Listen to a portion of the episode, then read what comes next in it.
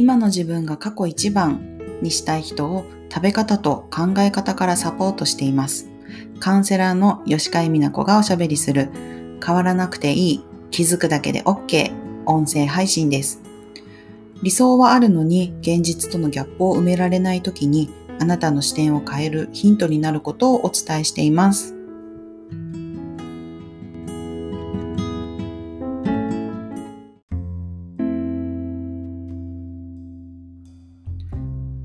までのお話はですねお客さんとのやり取りの中でのことがほとんどだったんですけど今回は友人との間でね話していたことであこれすごい大事だなって思ったことをお伝えしていきたいと思います。あの、友人っていうのがですね、もう40代なんですけど、40代になって初めて、おたふく風邪の疑いがあるって、こう、なんか調子がおかしいなと思って病院に行ったら、おたふく風邪の疑いありますねって言われたそうなんですね。で、そこで、あの、友人はですね、まあ、私が普段こう健康相談乗っているっていうのを受けているっていうのを知っていたのでこういう状況なんだけどどうしたらいいかなっていうふうに話はしてくれてたんですよ。あのメッセージでですねしてくれてたんですけどその時にずっと友人があの熱はないんだよねって言ってたんですよ。で、あ、そうなんだ。おたふくだけど熱ないのかと思って、で、ね、あの、まあ、結局は安静にしておくことが一番じゃないですか。だから仕事とか全部キャンセルして、まあ、ゆっくりしてね、なんて話をしてたんですけど、2日目も3日目も、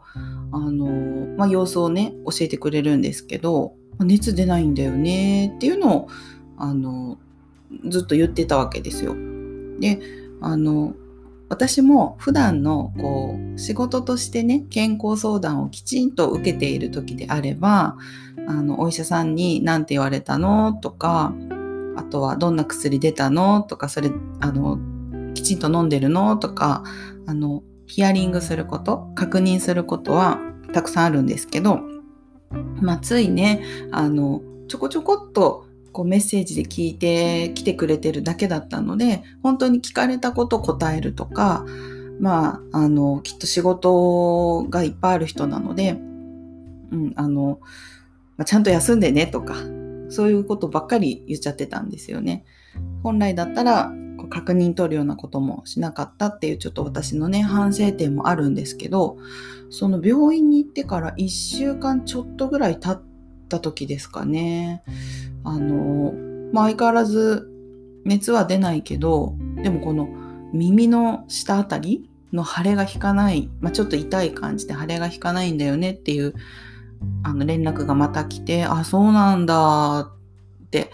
あの、その時はメッセージだけじゃなくて電話もしたんですよ。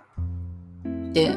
なんか体力的にも、まあ、電話とかできる体力あるんだねなんて話しながら、まあ、仕事休んでずっと休んでるけど結局なんかあんまり良くならないななんて話を聞いてるうちにですねあの薬を飲んでも熱が上がらなかったっていうことだったっていうのがわかるんですよ。でえ？ってなってですね。でしかも病院で出された薬は5日分だったのかな？あの炎症あの腫れを引かせるものとかあと熱を下げるものとかあとその薬がねちょっと強いので胃薬とかも出てたみたいなんですけどあのそれが5日目か、ん、そうですね5日目ぐらいで亡くなって飲んで亡くなってその後、まあ、病院に本当は行こうかなとは思ったらしいんですけどでも自分の手元にロキソニンがあったからそれを飲んだっていうんですよ。で、いやいやいや、ちょ、ちょ、ちょ、ちょっと待って、ちょっと待って っていうことになって、本来ですね、あの、本来、お医者さんが出してくれた薬っていうのは、それをその期間飲んで、それでも良くならなければ、また受診してくださいねっていう意味があるんですよ。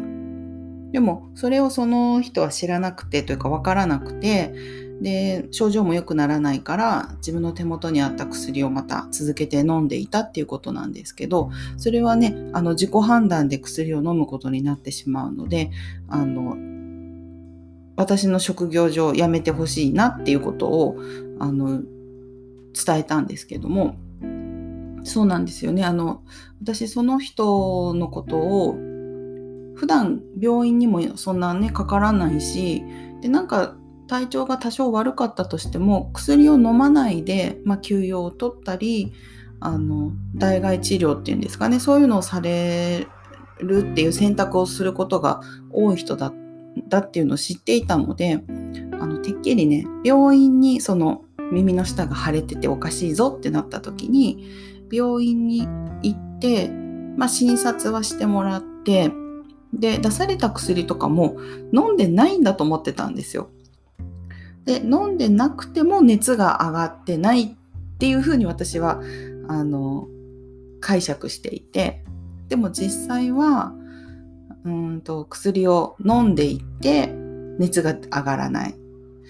いやそれはそうでしょっていう話もそこでね。あのだって熱がおたふくは熱が出るものってその本人も思ってたそうなんですけどそこで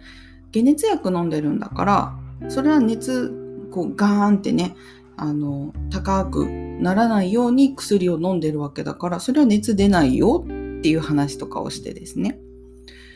あそっかそっかみたいにお互いねこう自分たちが思ってたこととそれぞれがお互いが思ってたこととその会話の中での食い違いみたいなのが分かってきて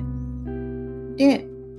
あのそこで私は改めて反省をしたんですよね。こう一般的にお店に来てくれてとかあの電話とかオンラインで健康相談を受けているシチュエーションとちょっと違ったので最初に確認をしなかった。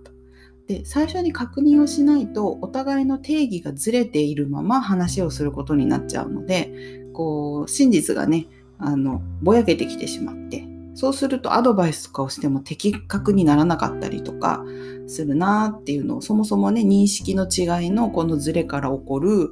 まあ、これ別に今回はあの喧嘩とかになってないですけどそういうちょっとしたお互いの定義とか認識のズレからこう人ってすれ違ったりとかしてそこからいさかいが生まれたりあとはあのなんかうまくいかなくなることってあるじゃないですか。なんかこれ私は今回友人との間で起きたことは、うん、病気に関するね相談アドバイスの中で起きたことですけどあの一般的にもねあの多くの人の中でこういう行き違いえ私は前提としてリンゴって言われたら赤だと思ってたから赤いリンゴのことを思ったけどもしかしたら相手はねリンゴって言ったら青リンゴを想像するかもしれないじゃないですか。でなんか最終的に話を突き詰めていったらあら赤と青と全然違うものを思い浮かべてたねって言うとその間に起きていたなんかこう何て言うんですかねお互いの認識のズレを埋めていく会話とかその時間とかの無駄な部分って省けていくはずなんですよね。うん、なのでそういうね認識の違い最初に定義として確認することってすごく大事だなって思ったエピソードを今日皆さんにお伝えしてみました皆さんも何かこうあそっかそもそも確認しておけばこんないざこざにならなかったみたいなこともね過去にあったんじゃないかなと思うのでご自分の中であああんなことあったなっていうのをねちょっと思い出してみていただいて今後そういうことが起きないように定義を確認するお互いのその認識を確認識を確認するっていうことをあのしてみていただきたいなと思います。今日もお聴きいただいてありがとうございます。